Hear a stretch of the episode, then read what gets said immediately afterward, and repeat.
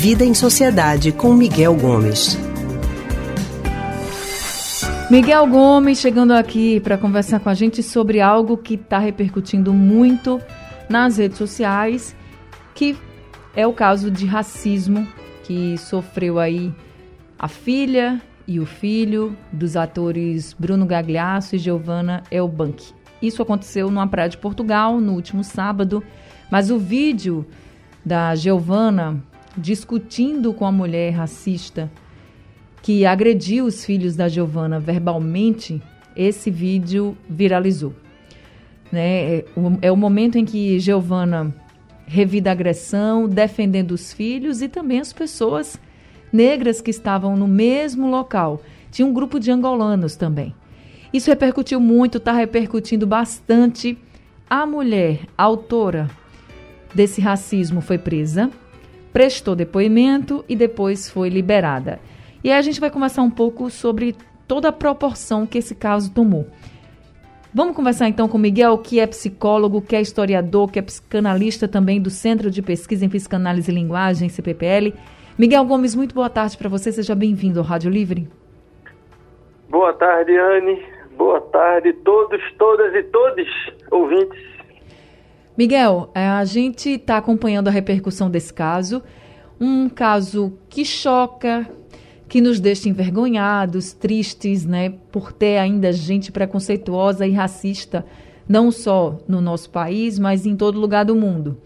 Mas em uma entrevista que a atriz Giovanna Elbank deu, ela reconheceu que o caso só tomou a proporção que teve por ela ser uma mulher branca na defesa de negros. Aí eu lhe pergunto, você concorda com ela ou você acha que essa repercussão toda existiu porque ela, além de ser uma mulher branca, ela é uma atriz famosa, né? Ela é uma pessoa muito influente também nas redes sociais. Você acha que foi pela cor da pele dela, defendendo os filhos, defendendo uma, uma mulher branca, defendendo os negros?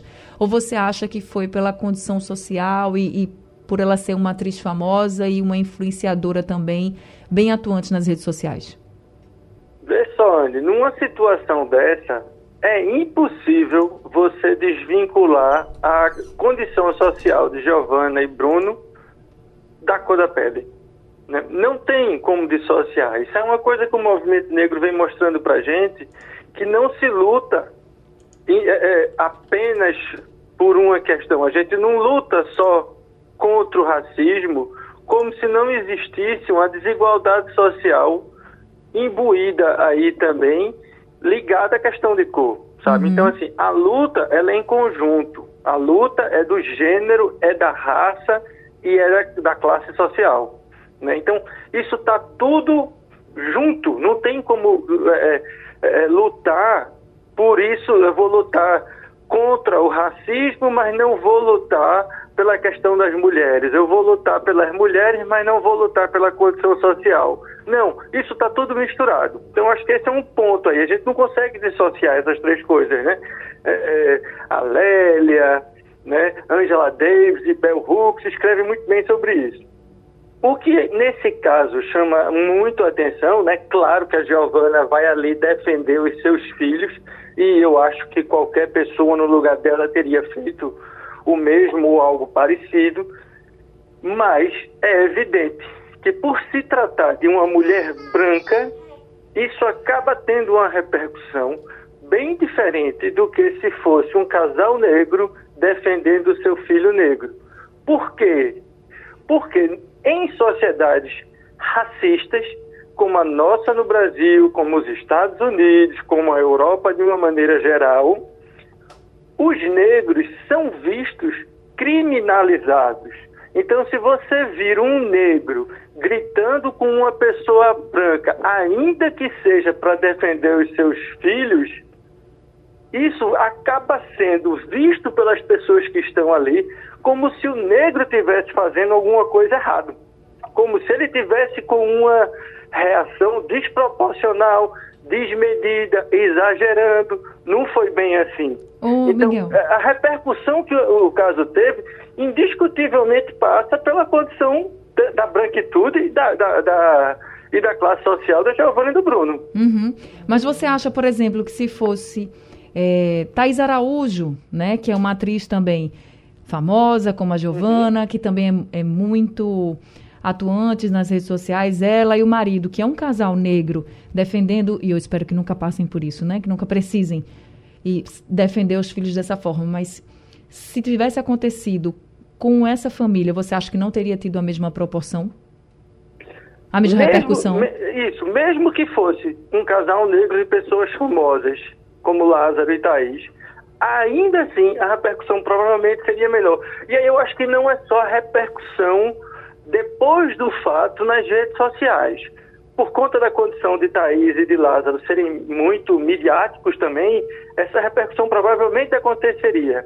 Mas a reação lá, no momento em que as coisas estavam acontecendo, ainda mais num país estrangeiro que talvez Thaís e Lázaro não fossem tão reconhecidos uhum. assim, indiscutivelmente eu não tenho a menor dúvida que por ser um casal negro, o olhar das pessoas seria diferente. Aí sim. O olhar de quem estava fora ia ser diferente. Quando você vê um casal branco fazendo isso, é uma outra coisa, sabe? É. São iguais. O isso. negro, ele está sempre visto em sociedades racistas como sub-raças, como pessoas inferiores. Então, isso é, é, é que é, é, importante no caso desse. Eu me lembro de uma passagem do livro da Chimamanda, daquele Americana, em que é, o livro dela que se chama Americana, em que tem uma passagem em que um sobrinho dela, nigeriano, que já mora no, nos Estados Unidos há muito tempo, saiu da Nigéria novinho, e aí ele vai visitar a Nigéria pela primeira vez depois de adulto. E aí perguntam para ele qual é a coisa mais impressionante que ele achou quando ele andou na Nigéria. E ele disse: andar na rua e ninguém olhar para mim. Sabe? Porque é assim que os negros se sentem numa sociedade racista.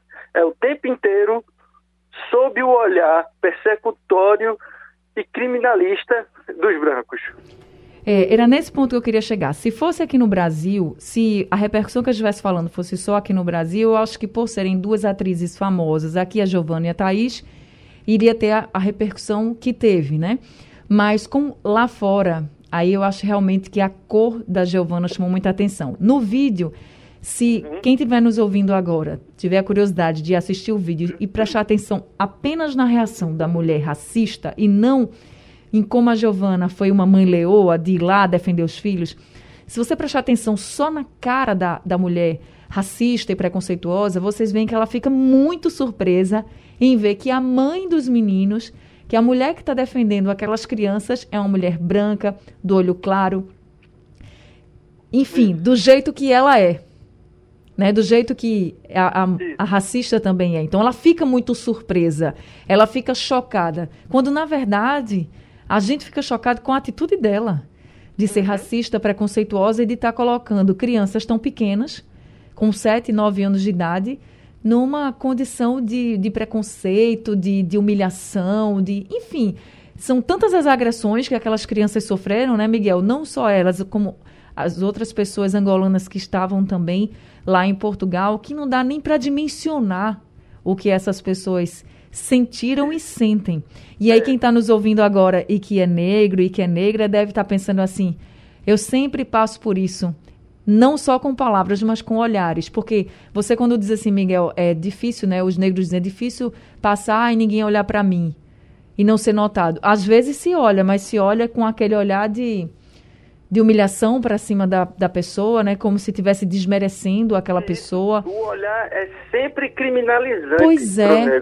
E, e as, muitas vezes eu acho que esse olhar, às vezes, deve doer até mais, sabia? Porque uma palavra agressiva, você rebate. Você pode rebater, dói, mas você pode rebater. Mas e o olhar? Que você, você rebater, alguém vai dizer assim: não, você tá louco, você tá louca. Difícil, né? A gente pensar nisso em pleno 2022, que a gente ainda está falando sobre isso. Pois é, muito difícil, né? Esse olhar criminalizante que os brancos têm. Isso que você falou, né? Se fosse no Brasil, como Lázaro e Thaís são muito conhecidos aqui, provavelmente é, haveria uma grande reação também. E veja que nesse, nessa relação que existe muito próxima entre gênero, classe e cor, o que você tem no caso de Thaís e, e, e, e Lázaro é o que se chama assim, há um certo embranquecimento na medida em que eles têm uma condição social e são conhecidos. Não que eles se sintam brancos de jeito nenhum, uhum. mas o olhar das pessoas é como, ah não, mas aí é Thaís e Lázaro. Uhum. Sabe? Então, isso é o que se costuma dizer assim, há um certo embranquecimento quando você tem um negro que foge a essa estereotipia que existe sobre os negros, que seria o caso de um casal famoso, né? É, agora, outra, outro ponto também que eu acho importante da gente trazer aqui para os nossos ouvintes é quando a Giovana vai lá e defende os filhos e defende as outras pessoas negras que estavam no mesmo local, essas pessoas angolanas, né? Tinha um grupo de angolanos também lá em Portugal. E quando ela, ela defende, ela vai para cima para defender os filhos e defende todos os negros que estavam no local e começa a rebater a mulher que é racista, que é preconceituosa. Quando ela faz isso, a gente está vendo ali uma mãe, uma pessoa revoltada com o racismo, com o preconceito, mas também o quanto os brancos devem lutar contra o racismo, Miguel. Eu acho que é tão importante a gente falar sobre isso, porque vamos dizer que não fosse a Giovana, não fosse com os filhos dela, mas tivesse outra pessoa branca, de olho claro, enfim, com todo o estereótipo europeu até, que tivesse no local e partisse para cima para lutar. Seria tão bom, seria tão importante que as pessoas fizessem, tivessem essa coragem também de lutar contra o racismo, de ir lá e, e, meter o dedo na cara e dizer assim: você é preconceituosa, você é racista, você não pode sair agredindo as pessoas. Acho que quando todo mundo tiver essa consciência, talvez a gente consiga, de fato, acabar com o racismo, né? É um ponto importante esse que você fala, né? Porque é, é, esse é o lugar que os brancos deveriam também ocupar, né? Eu acho que é, é, é o reconhecimento que o branco tem um privilégio, né?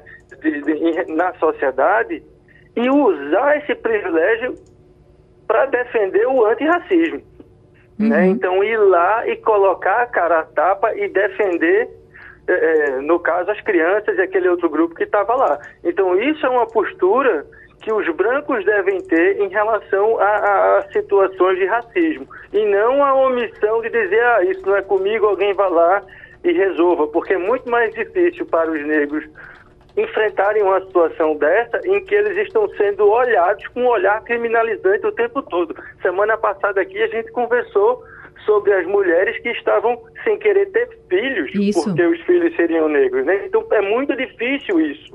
Então é necessário que os brancos não apenas olhem no panorama, mas que participem desse movimento antirracista. É importantíssimo essa participação deles. E, gente, não é preciso só você sair discutindo com as pessoas, não. Isso é importante se você vê que a pessoa está lá, está tá agredindo outra pela cor da pele, da pele. Vá lá, bata de frente. E aí, que é isso? Saber que isso é racismo, você está sendo racista e mostre que você não é. Mas também quando fazem aquelas piadinhas de muito mau gosto, rebata também. Diga, isso não é piada. Isso não é piada para ninguém. Rebata, porque isso não tem a menor graça, isso machuca as pessoas. Não tem aquela história, ah, não, mas antigamente não era assim, a gente falava. Meu filho, o mundo mudou, viu? O mundo mudou. A gente tem consciência hoje do que é o racismo e a gente não pode perpetuar isso. Eu falo isso porque às vezes eu escuto esse tipo de coisa, sabe, Miguel? Uhum. me dá uma agonia. Se o mundo mudou para tudo, né? Mas quando chega para o racismo, não, tem que continuar. Oxente, e é assim é? O mundo é. mudou, se atualize. Se atualize que racismo é crime, você não pode ser preconceituoso. Não pode, não deve, e se você, que não é, está junto, rebata a luta. Eu acho que assim a gente consegue se unir e unidos somos mais fortes, né? Para combater esse tipo de crime. Mas é muito difícil e, sinceramente, eu, eu, vou lhe dizer, às vezes você presencia assim alguns olhares, alguns uhum. comentários uhum. que são inaceitáveis. Então, para não dizer gente, outras palavras. É, e a gente precisa reagir a esse tipo de coisa, né? A gente não pode ficar calado mais não. Pois é, não se calem, lembrem sempre da Giovana, com toda a raiva que ela foi para cima daquela mulher. E tenham como exemplo, né? Ela não influencia tanta gente no, nas redes sociais, então que essa atitude dela também influencie para o bem, para que você também lute contra o racismo todos os dias. Miguel, muito obrigada por conversar com a gente, trazendo mais essa reflexão. Infelizmente, a gente está conversando muito sobre racismo aqui porque os casos vão crescendo, né? Cada vez mais. Uhum. Mas a gente vai continuar e vai falar quantas vezes for necessário falar. Porque se depender da gente, as pessoas.